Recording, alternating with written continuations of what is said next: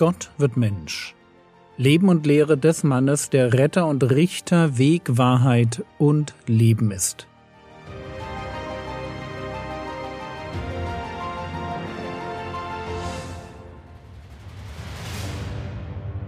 Episode 255 Größer als der Größte die letzten beiden Episoden haben wir uns mit Johannes dem Täufer, genau genommen mit seinen Zweifeln beschäftigt.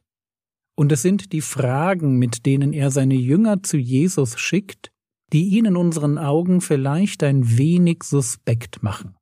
Das Denken von Christen geht dann oft in etwa so Wer Fragen hat, der steht nicht fest im Glauben. Und ich möchte jetzt zuerst einmal zeigen, dass wir bei einem solchen Denken ganz vorsichtig sein müssen. Ja, ich würde sogar formulieren, wer fest im Glauben steht, der hat Fragen. Der hat Fragen, weil Gott ein in seinem Leben so wichtiger Bestandteil ist, dass er gar nicht anders kann, als die Fragen seines Lebens mit Gott zu besprechen und auch auf Gott zu beziehen. Nur wer eng mit Gott lebt und sein ganzes Leben mit ihm teilt, der wird auch mit seinem Gott den eigenen Frust, das Unverständnis und die Ohnmacht teilen. Und deshalb darf es uns nicht überraschen, dass Jesus Johannes den Täufer jetzt als den größten Propheten des alten Bundes bezeichnet. Es sind tatsächlich die mit der engen Beziehung und der großen Berufung, die im Umgang mit Gott persönliche Grenzen als besonders schmerzhaft erleben und sich dann mit ihren Fragen an Gott wenden. Aber lesen wir weiter. Lukas Kapitel 7, die Verse 24 bis 28. Als aber die Boten des Johannes weggegangen waren, fing er an, zu den Volksmengen über Johannes zu reden. Was seid ihr in die Wüste hinausgegangen anzuschauen? Ein Rohr vom Wind hin und her bewegt? Oder was seid ihr hinausgegangen zu sehen? Einen Menschen mit weichen Kleidern angetan? Siehe, die in herrlicher Kleidung und in Üppigkeit leben, sind an den königlichen Höfen. Oder was seid ihr hinausgegangen zu sehen, einen Propheten? Ja, sage ich euch, und mehr als einen Propheten. Dieser ist es, von dem geschrieben steht, siehe, ich sende meinen Boten vor deinem Angesicht her, der deinen Weg vor dir bereiten wird. Denn ich sage euch, unter den von Frauen geborenen ist kein größerer als Johannes der Täufer, aber der kleinste im Reich Gottes ist größer als er. Hier spricht Jesus zu den Menschen, die sich noch gut an die Zeit erinnern, wie sie selbst in die judäische Wüste gegangen waren um Johannes zu sehen, auf seine Predigt zu hören und sich taufen zu lassen. Und Jesus fragt sie, was habt ihr damals erwartet, als ihr in die Wüste hinausgegangen seid? Ein Rohr vom Wind hin und her bewegt? Also habt ihr jemanden mit einem instabilen Charakter erwartet, der ständig seine Meinung ändert und seine Predigt an die Wünsche seiner Zuhörer anpasst?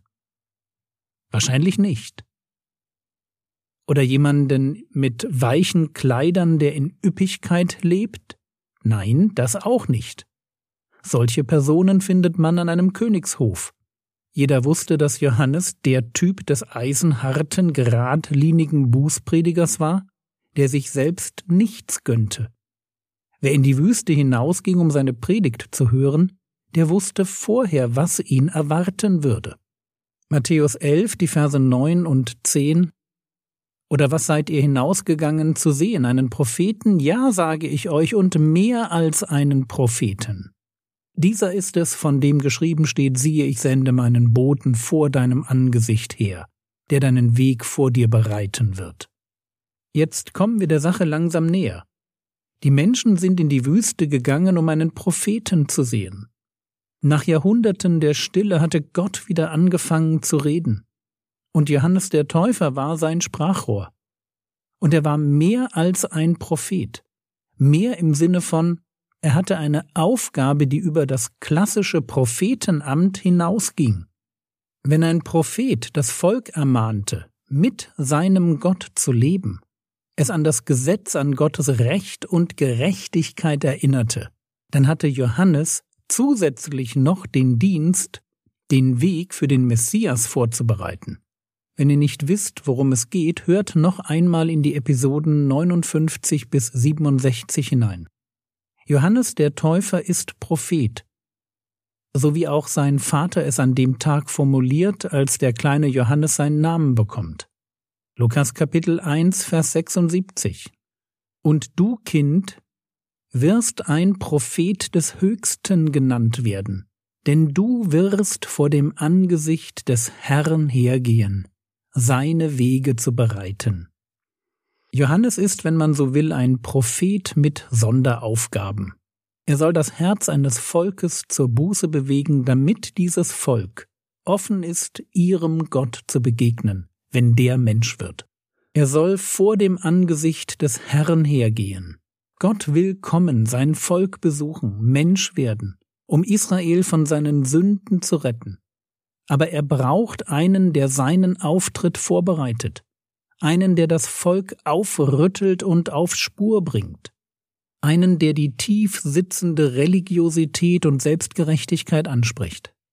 Also genau die Dinge, die verhindern können und leider auch verhindert haben, dass Israel die Chance auf Glaubensgerechtigkeit ergreift.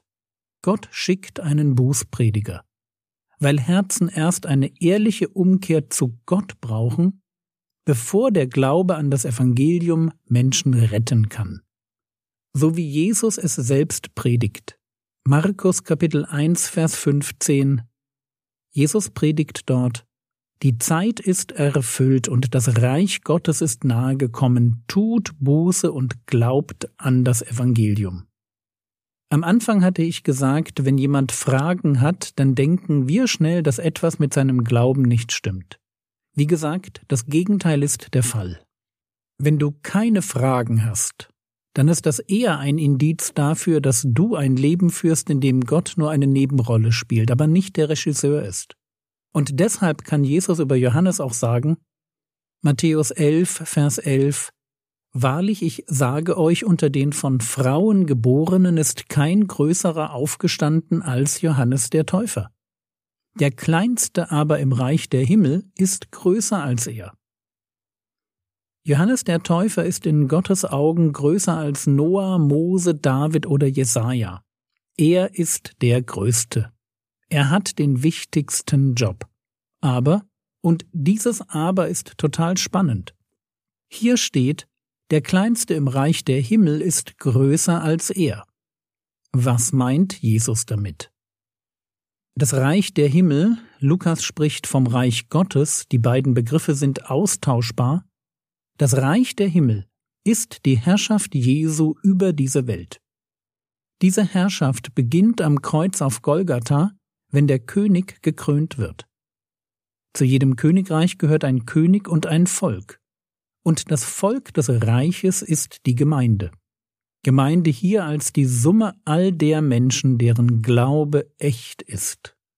Und über die echten Christen sagt der Herr Jesus hier, der Kleinste im Reich der Himmel ist größer als Johannes der Täufer. Warum? Wenn Größe hier mit der Aufgabe zu tun hat, die jemand bekommt. Beispiel Johannes der Täufer, er ist der Größte im alten Bund, weil er die wichtigste Aufgabe bekommen hatte, nämlich die Ankunft Gottes als Mensch auf der Erde vorzubereiten.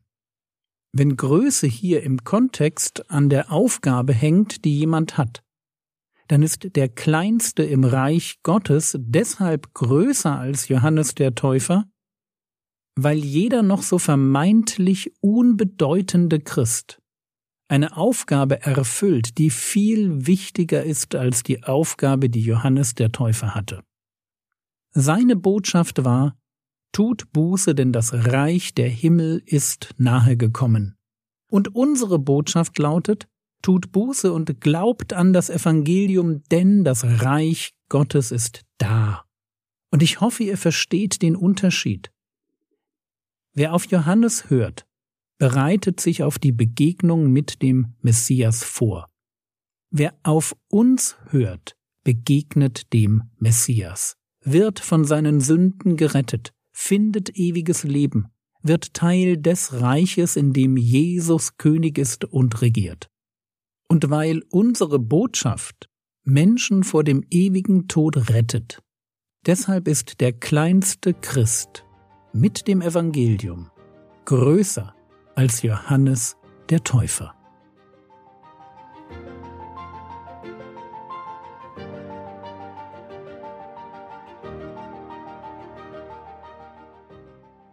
Was könntest du jetzt tun? Du könntest nach dem Begriff Klagepsalm googeln, ein oder zwei davon durchlesen und dir überlegen, was diese Psalmen über die Beziehung des Psalmisten zu seinem Gott zum Ausdruck bringen.